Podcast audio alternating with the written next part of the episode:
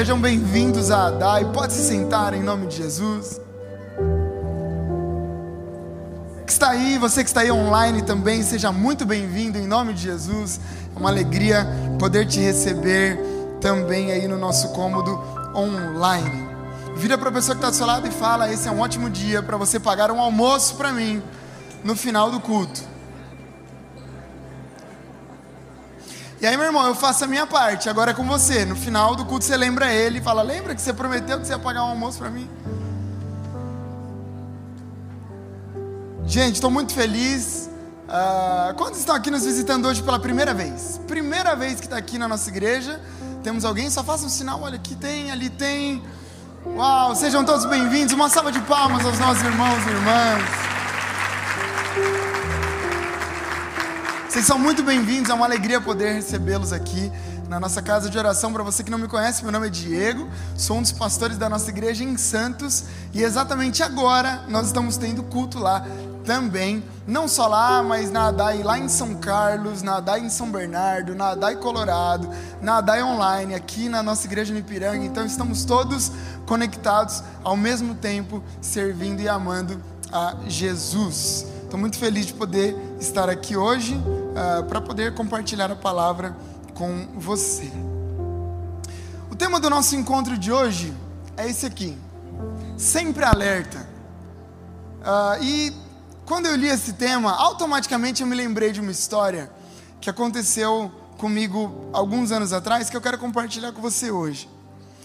Eu me lembro que um belo dia eu me juntei com alguns amigos e a gente decidiu é, jogar paintball. Para você que não sabe o que é paintball, você não está perdendo muita coisa, posso te garantir. É, mas paintball nada mais é do que um esporte onde, olha que esporte saudável, duas equipes se, se distribuem num, num campo e é, normalmente é um campo aberto, cheio de obstáculos, e o objetivo é simples, bem simples. Com uma arma de ar comprimido, você tem que atirar nos seus adversários é, com bolas de tinta. Bem saudável, não é, irmãos? Olha que bênção esse jogo. E a ideia da bola de tinta é justamente dar segurança para não causar lesão nos seus amigos. Então você atira, mas não machuca, na teoria. Porque na prática, quem disse que não dói é porque, né, ou foi com muita roupa, porque dói, irmãos, dói. Se alguém disser, é igual dentista, dói, não dói. Dói sim. Dói, lógico que dói. Pode doer menos do que o normal, mas dói. Uh, e, eu me lembro, por que, que eu estou contando? Porque eu me lembro da adrenalina que eu senti naquele dia. Imagine, eh, imagine a cena, né? Você tem ali um campo tudo escuro, bem à noite, e pessoas do outro lado, você não consegue ver muito bem, você está com o seu time aqui, e ao mesmo tempo que você tem que, que atacar, você tem que se defender, e, e fica aquele negócio, você não sabe se tem algum inimigo seu aqui por perto, no seu território, porque isso acontece, e você ao mesmo tempo tem que invadir o território, enfim, é uma benção essa, esse jogo. E eu me lembro como foi desafiador me manter em estado de alerta durante uma hora. Uma hora de partida e você não pode piscar. Você tem que estar atento o tempo todo, porque na hora que você menos espera, algum amigo seu dá um tiro com uma bola de tinta em você e aí é fim de jogo para você. Eu sei que esse é um exemplo bem simples, até um pouco bem humorado, mas brincadeiras à parte, Deus falou muito comigo no final daquela partida. E eu me lembro do que ele falou. Como se Deus tivesse dito assim para mim: Diego, você percebeu como você é capaz de permanecer alerta durante uma hora para participar de um jogo? E muitas vezes no decorrer da nossa vida, da sua vida, Diego, você não é capaz de permanecer alerta para coisas que estão ao seu redor, coisas muito mais perigosas do que uma bola de tinta. A história que eu escolhi para a gente falar hoje trata justamente de um homem que, guardadas as devidas proporções, ele viveu um momento como esse que eu vivi. Um momento onde a adrenalina subiu e ele precisava ficar alerta. Mas a gente vai perceber que ele não esteve tão alerta quanto deveria. Eu quero ler com você Juízes, capítulo de número 13. Livro dos Juízes, capítulo de número 13. A partir do primeiro versículo.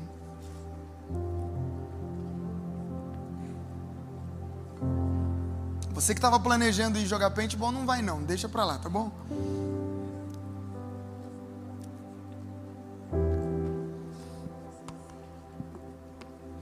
Juízes capítulo de número 13, versículo de número 1 em diante.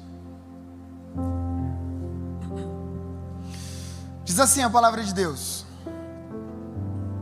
Os israelitas voltaram a fazer o que o Senhor reprova. E por isso o Senhor os entregou nas mãos dos filisteus durante 40 anos.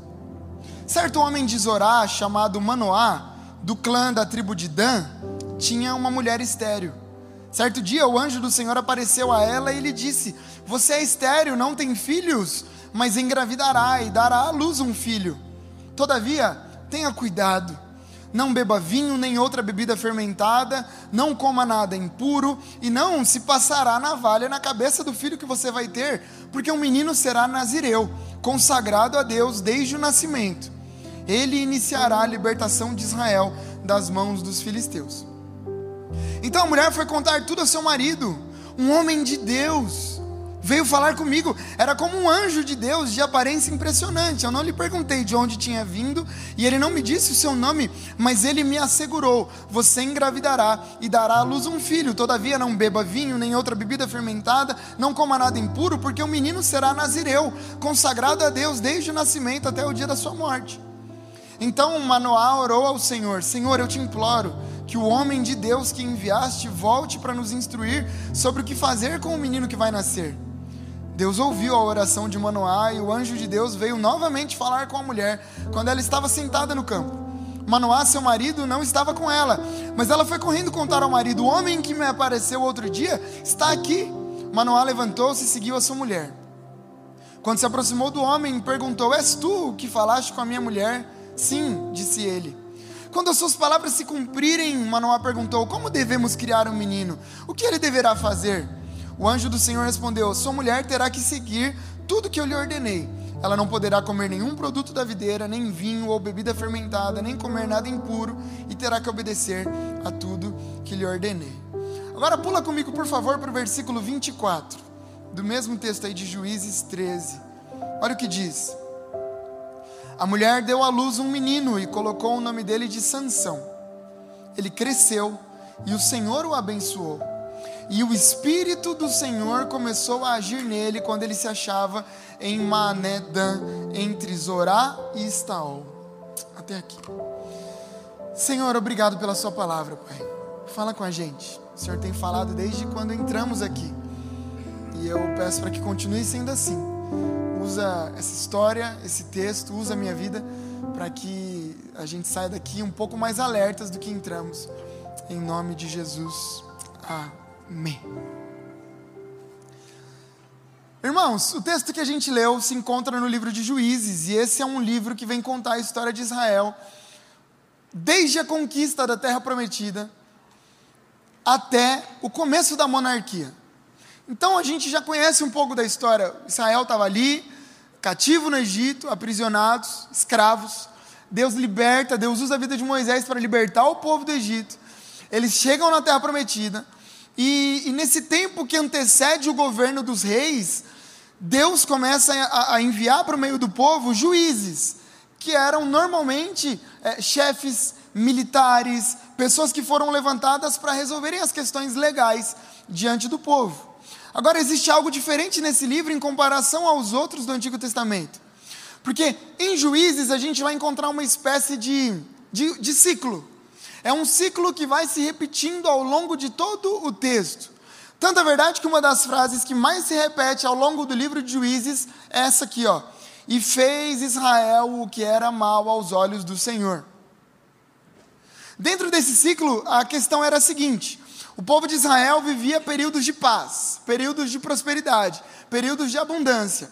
E aí, nesses períodos de paz, de tranquilidade, eles tiravam um pouco o pé, e aí caíam em pecado, começavam a fazer coisas erradas. Quando eles faziam coisas erradas, Deus, para corrigir o povo, permitia que povos inimigos invadissem o seu território e fizessem do povo de Israel escravo mais uma vez. O povo de Israel se tornava escravo mais uma vez, é, era oprimido e, quando oprimido, clamava ao Senhor. Quando eles clamavam ao Senhor, Deus ouvia, enviava juízes que libertavam o povo para levar o povo para um tempo de paz de novo. E quando eles estavam num tempo de paz, o que, que acontecia? Eles tiravam o pé, pecavam, e todo esse ciclo acontecia mais uma vez. Você pode achar que eu estou exagerando, mas leia o livro de Juízes e você vai perceber que isso acontece semana após semana, ano após ano, década após década, com o povo de Israel nesse tempo. E é justamente dentro de um desses que eu chamo aqui de ciclo de infidelidade que Deus permitiu que os israelitas fossem dominados pelos filisteus. O domínio dos filisteus vai durar aqui mais ou menos 40 anos, até que Deus ouve o clamor do povo e decide enviar alguém para resolver o problema. E é aí que entra o versículo que a gente leu.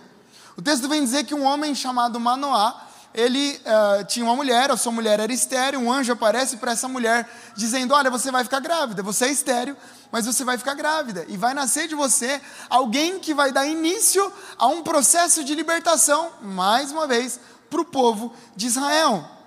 Só que aqui é interessante que para esse momento o anjo ele deu alguns é, algumas recomendações, alguns cuidados que essa mulher deveria tomar na criação desse menino.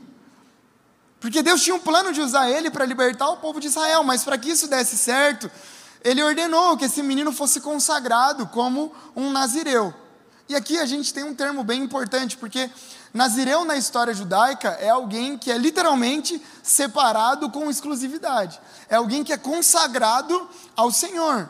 E um verdadeiro nazireu, ele tinha que seguir pelo menos três características, três ordenanças ao longo de toda a sua vida. A primeira, primeira ordenança é não beber vinho ou qualquer tipo de bebida alcoólica. Era uma ordenança de Deus. Não é para ter contato com bebida alcoólica. Segunda coisa, não é para tocar em nenhum cadáver. Porque naquele tempo o cadáver tinha esse simbolismo de algo impuro. Então não é para tocar em animal morto, não é para tocar em gente morta, não é para tocar. E terceiro, não é para cortar o cabelo. Nunca. Não deixe que cortem o cabelo. Por quê? Porque é um combinado entre eu, o Senhor, e vocês. Enfim, o menino nasceu, deram o nome de Sansão. Ele foi criado como um nazireu e é, a Bíblia diz que ele foi juiz em Israel durante 20 anos. E aqui vem o ponto chave da história de Sansão, porque eu imagino que você saiba, uh, Sansão ele não cresceu só em estatura, mas a Bíblia vem dizer que Deus deu a Sansão uma força física é, sobrenatural, uma força física sobre-humana. Olha só o que diz em Juízes, capítulo 14, versículo 5. Sansão foi para Timna com seu pai e sua mãe. Quando se aproximavam das terras de Timna, de repente um leão forte veio rugindo na direção deles. O espírito do Senhor se apossou de Sansão e ele, sem nada nas mãos, rasgou o leão como se fosse um cabrito. Irmãos, coloca um cabrito na minha frente. Eu não dou conta de resolver nenhum cachorro. Quem dirá um cabrito, muito menos um leão. A Bíblia diz que Sansão cortou um leão pela metade, sem nada nas mãos. Ou seja, e não adianta você dar risada de mim, que você também não resolveria um cabrito. Tá bom? Alguém aqui já matou um cabrito, só para eu saber? Não, obrigado, não precisa dizer, não confesse seu pecado. Como se isso já não fosse suficiente, olha só, Juízes 15, 4 e 5. Então Sansão saiu, capturou 300 raposas e as amarrou aos pares pela cauda. Depois prendeu uma tocha em cada par de caudas, acendeu as tochas e soltou as raposas no meio das, das plantações dos filisteus. Assim ele queimou os feixes, o cereal que iam colher, e também as vinhas e os olivais. Ou seja, olha que coisa simples de se fazer, não é? 300 raposas, amarra o rabo de cada uma em pares, coloca uma tocha e solta na plantação. Fazer isso com duas já seria difícil. Com 300, então, só o Sansão mesmo. Ou seja, o Espírito de Deus na vida do Sansão era o sinal de que Deus havia chamado ele para algo especial. Agora, apesar de ser alguém escolhido por Deus, separado para viver um propósito, a vida de Sansão, ela não foi só de vitórias. A vida de Sansão, ela tem muitos momentos em que a gente vai ver Sansão fracassando no propósito que Deus deu para ele. Principalmente, o que trouxe mais problemas para Sansão foi a sua falta de atenção. A gente vai olhar a história de Sansão hoje de uma maneira bem panorâmica e a gente vai perceber que em muitos momentos Sansão falhou porque estava desatento. Sansão falhou porque ele não estava alerta. E a gente vai descobrir por quê. E eu quero trabalhar aqui com vocês justamente em cima das derrotas de Sansão. A gente poderia falar dos momentos em que Sansão fez o que era certo e, e, enfim, esses momentos em que a gente viu onde a força dele foi, foi usada para alguma coisa. Mas eu acredito, e você pode discordar, mas eu acredito que é, a gente aprende muito mais nos dias maus do que nos dias bons. Eu aprendi lições muito mais valiosas quando eu perdi na minha vida do que quando eu ganhei.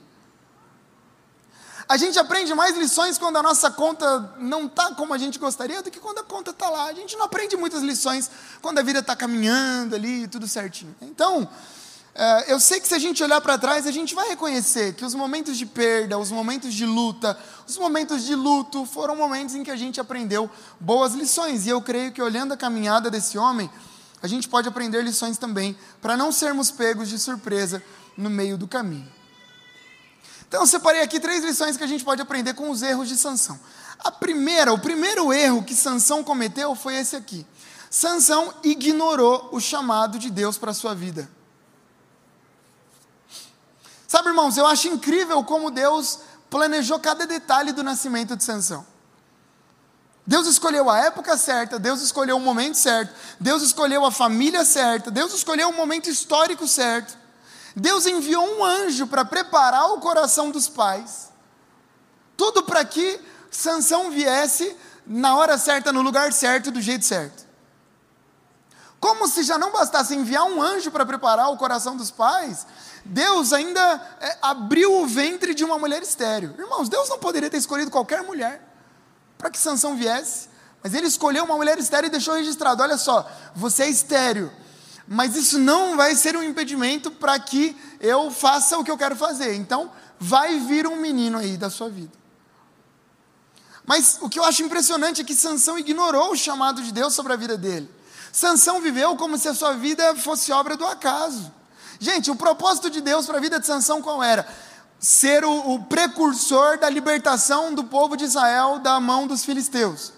Foi, Sansão nasceu para isso. O chamado de Deus para a vida de Sansão foi esse: libertar o povo de Israel. Agora, olha só qual foi uma das primeiras ações que Sansão tomou. Juízes capítulo 14, versículo 1 e 2. Sansão desceu à cidade de Tina e lá uh, e viu lá uma mulher do povo filisteu. Quando voltou para casa, disse para o seu pai e para sua mãe: Vi uma mulher filisteia em Tina.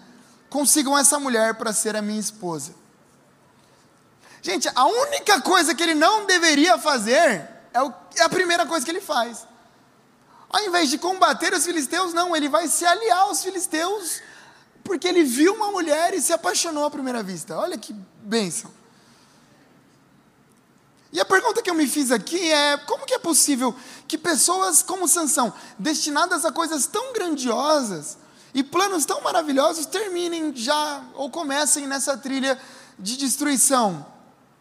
Uma pausa aqui. Sexta-feira eu saí com alguns amigos lá da empresa para entregar alguns alimentos, é, cobertores, roupas de frio para pessoas em situação de rua. E é eu vi uma cena que eu nunca mais vou me esquecer.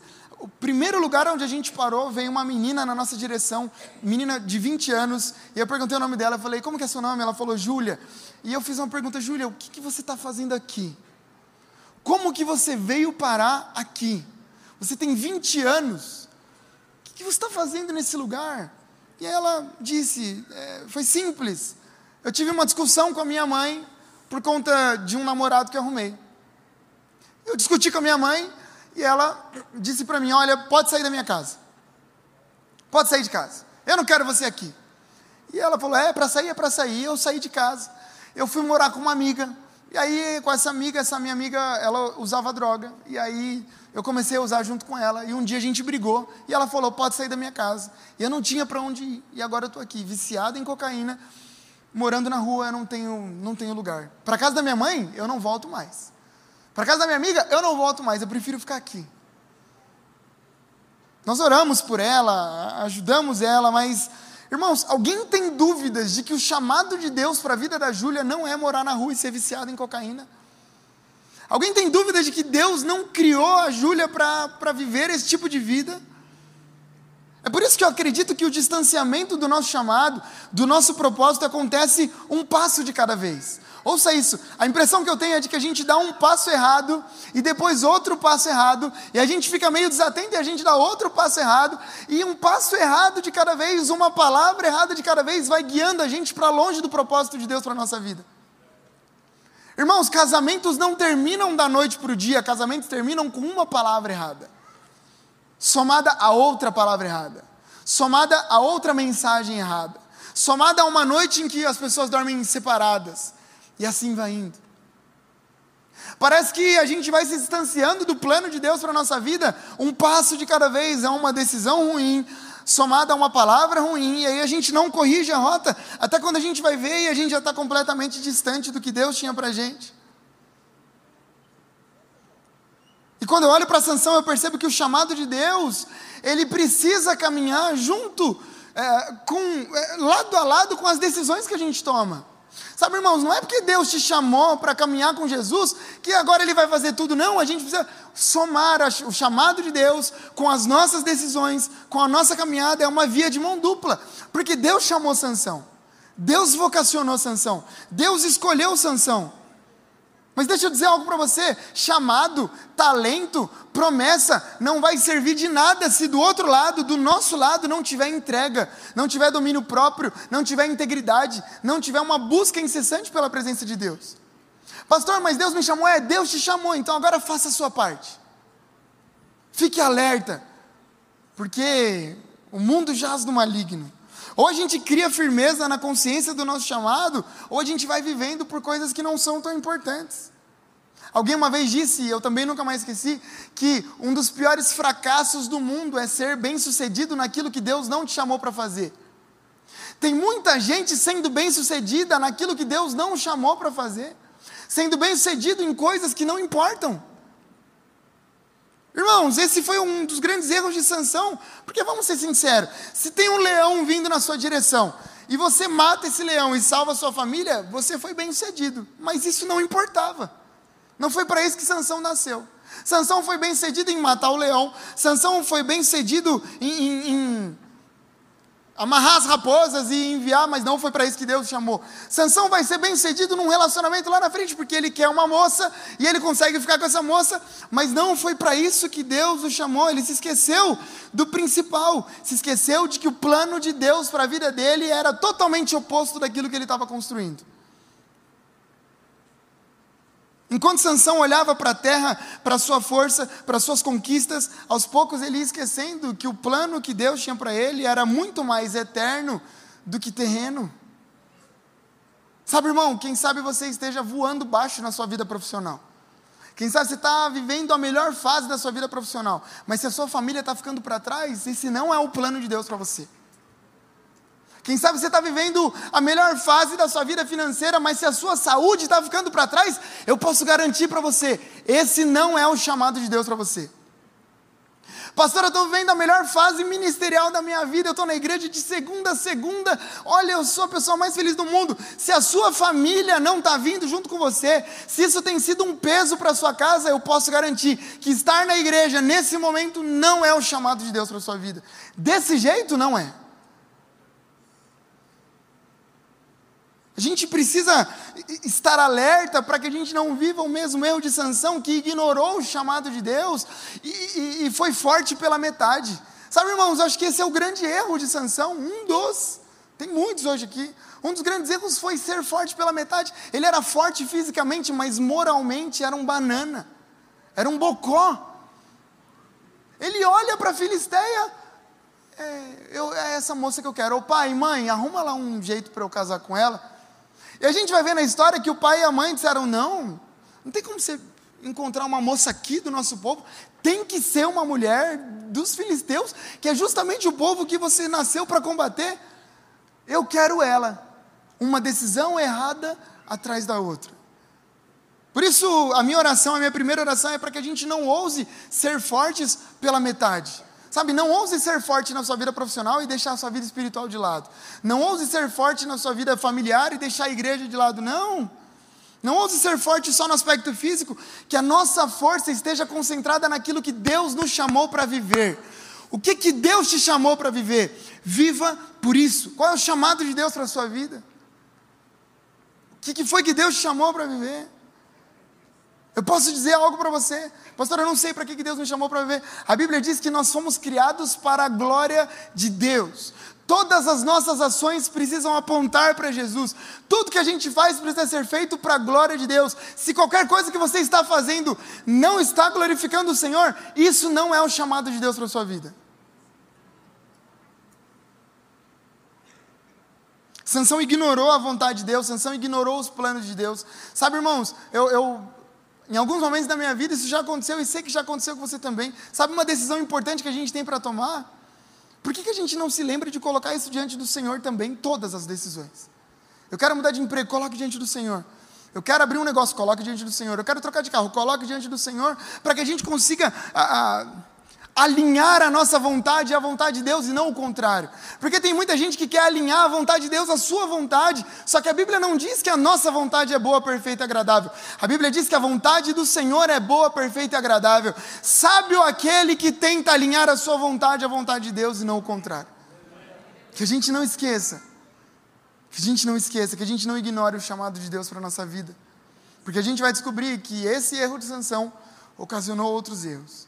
O segundo erro de Sansão é que Sansão ignorou as suas fraquezas. Sansão ignorou as suas fraquezas. Quando eu leio a história de Sansão, eu chego à conclusão de que o grande inimigo dele, no final das contas, não eram os filisteus. Apesar de Deus ter chamado ele para lutar contra os filisteus, o grande inimigo de Sansão era ele mesmo. O grande inimigo de Sansão era a sua própria distração. Olha que força frágil a de Sansão. Ele conseguia matar um leão que estava no meio da rua, mas ele não era capaz de controlar o leão que estava dentro dele.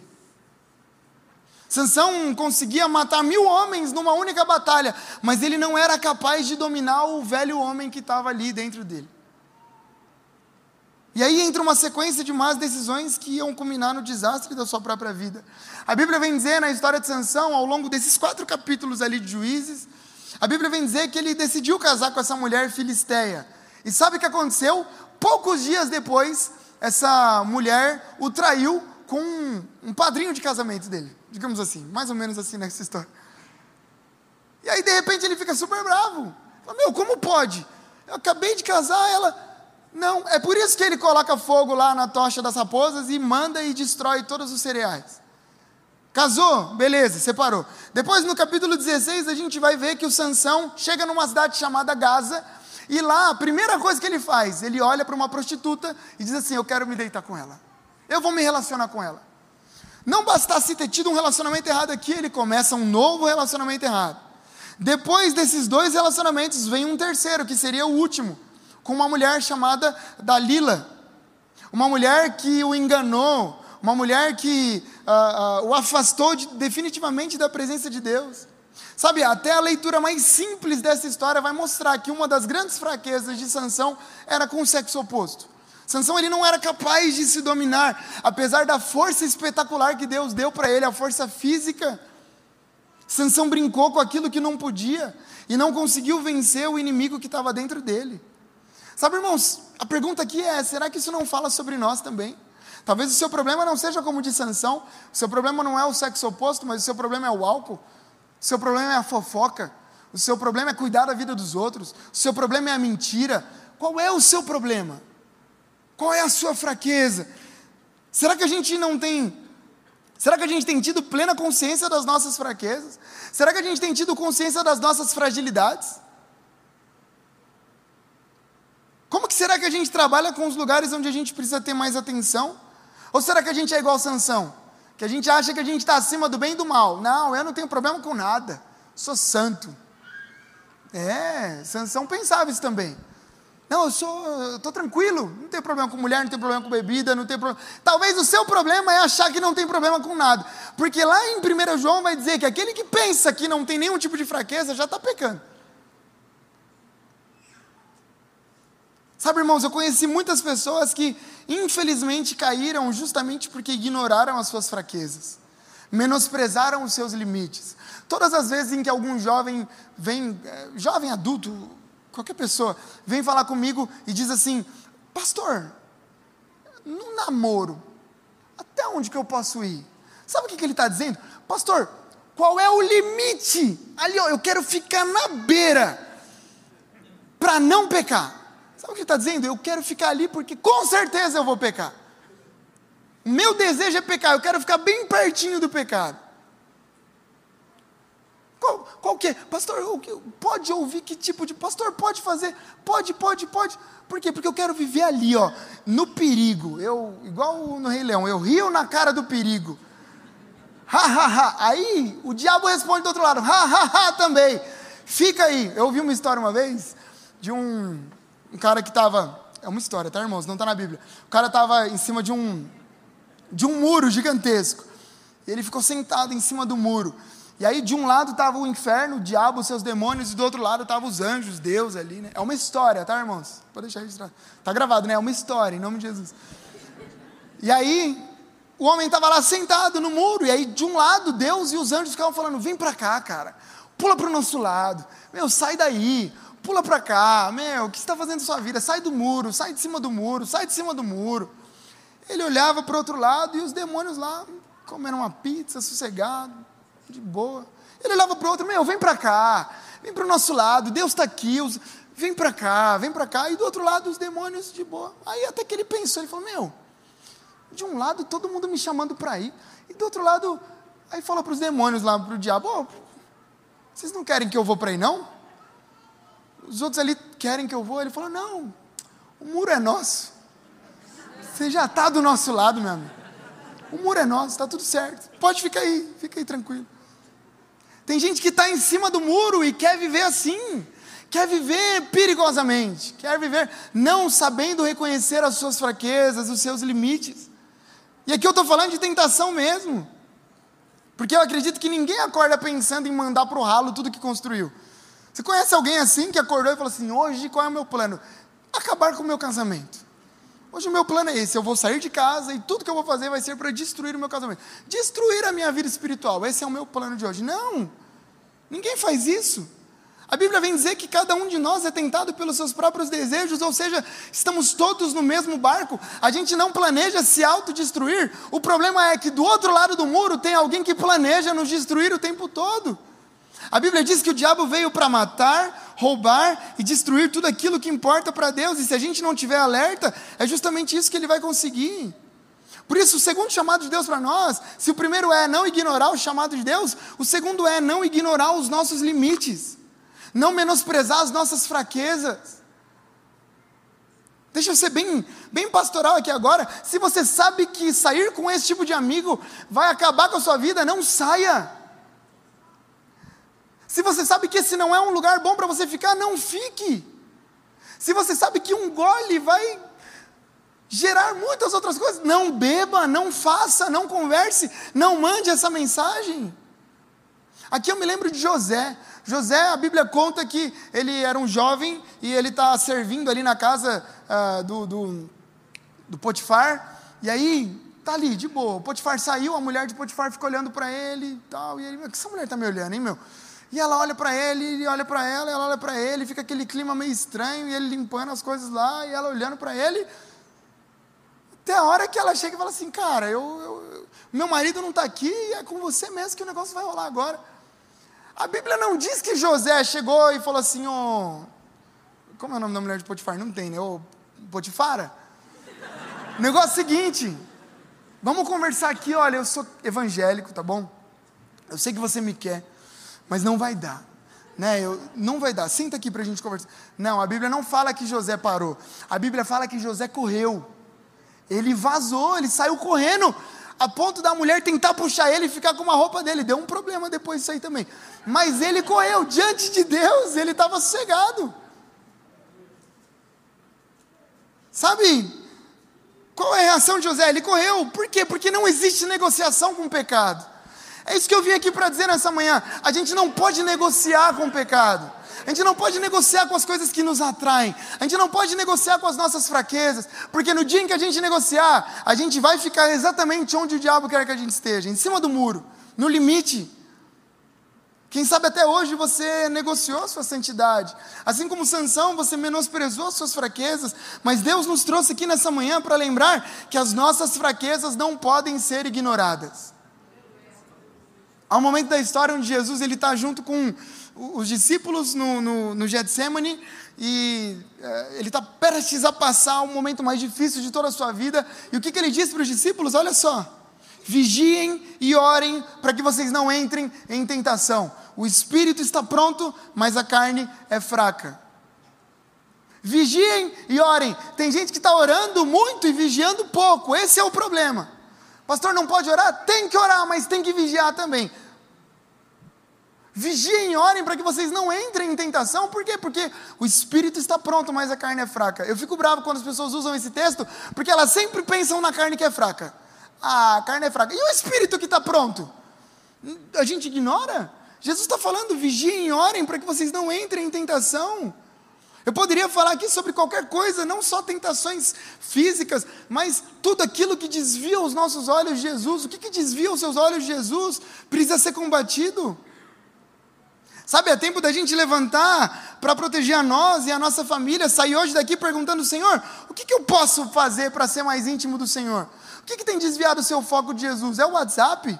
É o Facebook, é o Instagram, é TikTok, é tanta coisa hoje em dia, é Netflix. A gente pisca, aparece outra coisa para a gente pagar.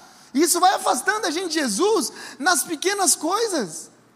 A gente vai abrindo pequenas concessões. Eu não sei se com você é assim também, mas eu já abri muitas pequenas concessões. A gente vai assistir um filme, aí tem palavrão. A gente fala assim: ah, qual filme não tem palavrão, né? Tem um monte de filme que não tem palavrão que a gente pode assistir. Ah, mas qual filme que não tem uma. Tem um monte de filme que não tem coisas que desagradam a Deus. Mas a gente abre uma concessão atrás da outra, uma conversa atrás da outra. E quando a gente vai ver, a gente está no buraco. A minha segunda oração aqui é para que a gente esteja alerta para não colocar tudo a perder. Alerta para que os desvios de foco que o diabo tenta colocar na nossa vida não nos desviem da presença do Senhor. Que a gente não seja como Sansão, que tinha feitos lendários, mas hoje é lembrado pela sua fraqueza. Quando a gente partir, o que, que vão falar da gente? De que a gente foi bom até a página 2, mas no final foi uma porcaria? Ou vão dizer, não, segurou a ponta, segurou. Olha, tinha força em Jesus e segurou até o final em Jesus. Eu não quero que quando a gente termine a nossa caminhada, as pessoas digam, olha, desviou bem no final, olha que triste, né? Meu? Poxa, foi uma bênção até aqui, aí aqui se perdeu. Não é isso, eu profetizo que não seremos achados entre esses. Seremos encontrados entre aqueles que foram fiéis até o final ao seu chamado, porque reconheceram as suas fraquezas e trabalharam em Deus para fortalecê-las. Que a gente seja lembrado como homens e mulheres que temeram ao Senhor e se esforçaram para viver uma vida de fidelidade. Terceiro erro que Sansão ignorou, Sansão ignorou, e o pior de todos, Sansão ignorou a presença do próprio Deus. Sansão não, não menosprezou o chamado só de Deus, Sansão não menosprezou só as suas fraquezas, Sansão menosprezou a presença de Deus. Ele chega ao fim vivendo como se Deus não existisse. É interessante como ao longo da vida de Sansão, a Bíblia vem dizer que o Espírito de Deus o tomou por várias vezes. Olha só, Juízes 13, 25 diz que o, Senhor, o Espírito do Senhor começou a agir em Sansão. Um capítulo para frente, Juízes 14, 6 diz: O Espírito do Senhor se apossou de Sansão e ele, sem nada nas mãos, rasgou um leão. Juízes capítulo 14, versículo 19: O Espírito do Senhor se apossou de Sansão e ele sozinho matou 30 homens. Tem muitos outros textos que dizem que o Espírito do Senhor se apossou de Sansão. Gente, até o melhor amigo de Sansão ia ter que admitir que Sansão só era quem era porque o Senhor estava sobre ele. A verdade é que Sansão, ele, ele era imbatível porque o Senhor o fazia imbatível. Sansão era invencível porque o Senhor o fazia invencível. O problema é que isso pode ser claro para a gente hoje, mas não estava claro para Sansão. Porque quando a gente percorre toda a sua história de vida, não há um único registro de que Sansão agradeceu ao Senhor ou louvou a Deus por alguma coisa que aconteceu. Não tem um momento em que Sansão fala assim: "Olha, Senhor, obrigado, porque se eu matei esse leão é porque o Senhor me fortaleceu". Senhor, obrigado, porque se eu matei esses 30 homens é porque o Senhor me escolheu, porque o Senhor me chamou. Não, não tem. Sansão mata e segue a vida. Sansão faz e segue a vida, como se tudo que ele fazia dependesse única e exclusivamente dele. Sansão era tão cheio de si que não sobrava espaço para a presença de Deus. Sansão foi traído pelos seus próprios sentimentos, pelo desejo, pelo sentimento de autossuficiência, pela certeza de que ele conseguia fazer as coisas sem Deus. Irmãos e irmãs, esse é um risco que a gente também corre. O risco de acreditar que é a nossa própria força que leva a gente para onde a gente está indo.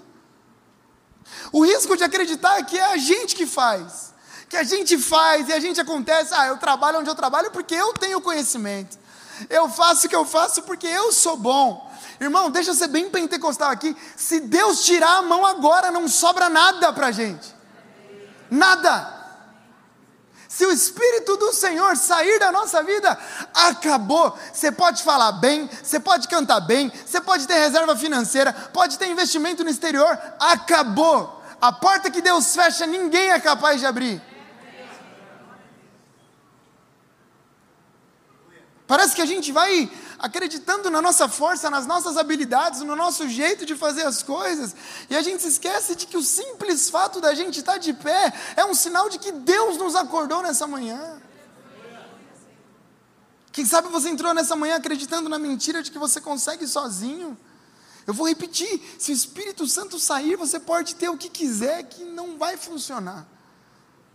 Se Deus disser acabou, acabou. Isso precisa estar claro no nosso coração, porque senão a gente corre o risco de nos tornarmos como Sansão. Acreditar que nós somos bons, acreditar que a gente consegue, acreditar que a gente tem o que tem porque nós somos bons, porque nós conseguimos.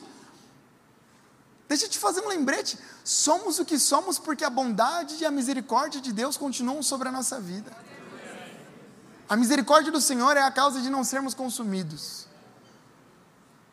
Se não fosse por isso, já era para gente. A cena mais triste, eu estou caminhando para o final, a cena mais triste de Sansão, no meu ponto de vista, é o que está escrito em Juízes, capítulo 16, versículo 19. Eu quero fechar com esse texto. Quando. Lembram da história? Sansão não é para tocar em cadáver. No meio da história, Sansão tocou. Sansão não é para beber. No meio da história, Sansão bebeu. Não é para cortar o cabelo. Era a única coisa que Sansão ainda tinha guardado. Não cortou o cabelo, não cortou o cabelo. Sansão começa a se envolver com Dalila. Chega uma proposta para Dalila dizendo assim: ó, entrega a força dele, descobre o que, que é, para a gente conseguir acabar com esse cara, porque ele vai ser uma pedra no sapato dos filisteus. Dalila tenta pela primeira vez. Eu falei isso ontem com o pastor Ferreira. Falei, pastor Ferreira, nosso pastor lá de São Bernardo, ele está pregando o mesmo texto. Eu falei, pastor Ferreira, Sansão era muito bocó, para não chamar ele de burro. Ele era muito bocó. Como pode? A Dalila disse assim: ó, Sansão, qual que é a sua força? Ah, minha força é o seguinte: se vocês amarrarem o meu braço com uma fita tal, eu perco a minha força. O que, que a Dalila fez naquela noite quando ele dormiu? Amarrou o braço dele com uma fita. E acordou ele assim: Sansão, Sansão, os filisteus estão chegando. Aí Sansão acordou e pum, estourou a fita. Se sou eu, pastor Roberto, e eu falo, eu contei para ela ontem. Ela me amarrou hoje. Sabe o que Sansão fez? Acho que é só coincidência mesmo. Não, fita. Bem a fita que eu falei é coincidência. Eu amo essa mulher, eu tenho que ficar com ela. Chegou a segunda noite, Sansão, você mentiu. Não, não, Dalila, realmente eu menti, eu menti.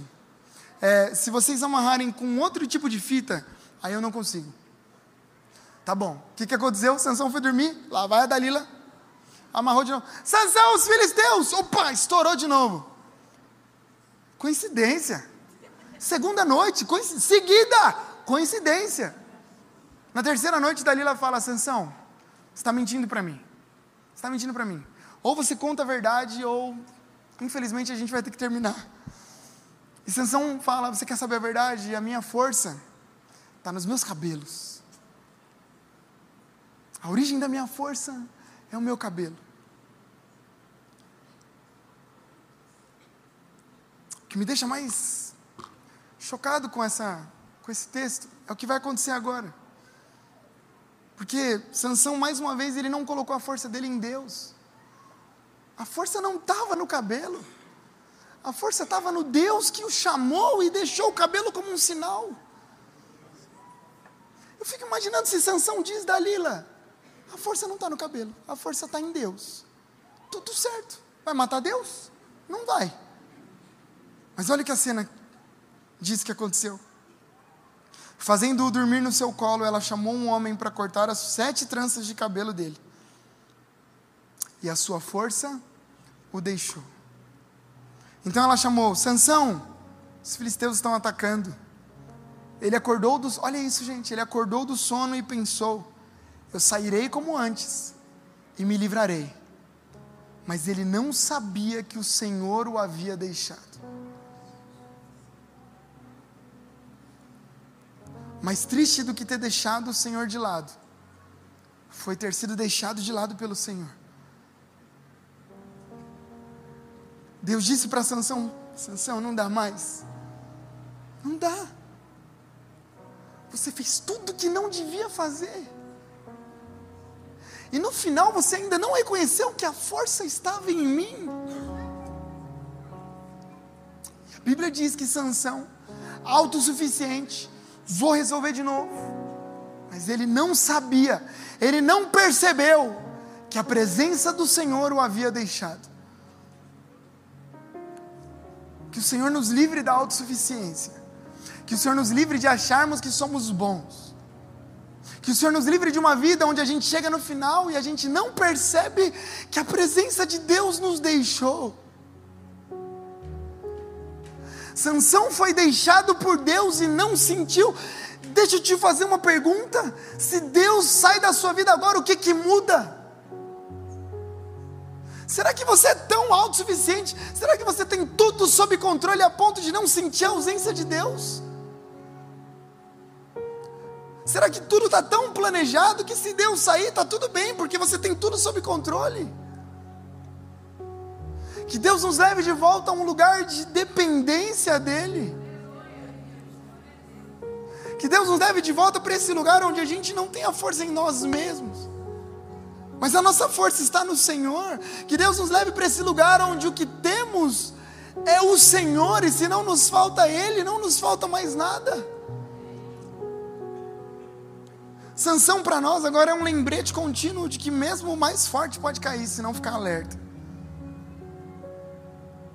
Eu oro para que o propósito de Deus para nós esteja acima de qualquer outra coisa na nossa vida. Ei, acredita, acredita. Mais vale a gente sofrer, mais vale a gente perder, mais vale a gente chorar com Deus, no centro da vontade de Deus, do que sermos felizes longe da presença do Senhor, porque essa felicidade ela tem prazo de validade. Quantos homens e mulheres caíram porque deixaram para trás a presença de Deus? Houve um dia em que Moisés disse: Deus olhou para o povo de Israel e falou: Eu não aguento mais vocês. Literalmente, eu não aguento mais vocês. Eu não vou, eu abro o caminho, eu mando o anjo, eu faço o que for preciso, mas eu não vou com vocês. Daqui para frente vocês vão, mas a minha presença não acompanha mais. A Bíblia diz que Moisés vira para Deus e fala: se o Senhor não vai, a gente não vai. A gente morre no deserto com o Senhor. É melhor o deserto com a presença de Deus do que a terra prometida sem a presença do Senhor. A gente fica aqui, onde o Senhor está, a gente quer estar. Eu oro para que a gente não deixe a presença de Deus para trás. Eu oro para que a gente não, para que a gente esteja sempre consciente das nossas fraquezas, que a gente não brinque com as nossas tentações. Eu não sei o que você precisa abandonar, mas abandone hoje. Eu não sei se você chegou aqui e você está em cima do muro, ei, posso te lembrar da história? O muro é do diabo, pula para o lado de cá. Para de querer viver ali no limite, na linha, porque uma hora a casa cai. Uma hora a casa cai.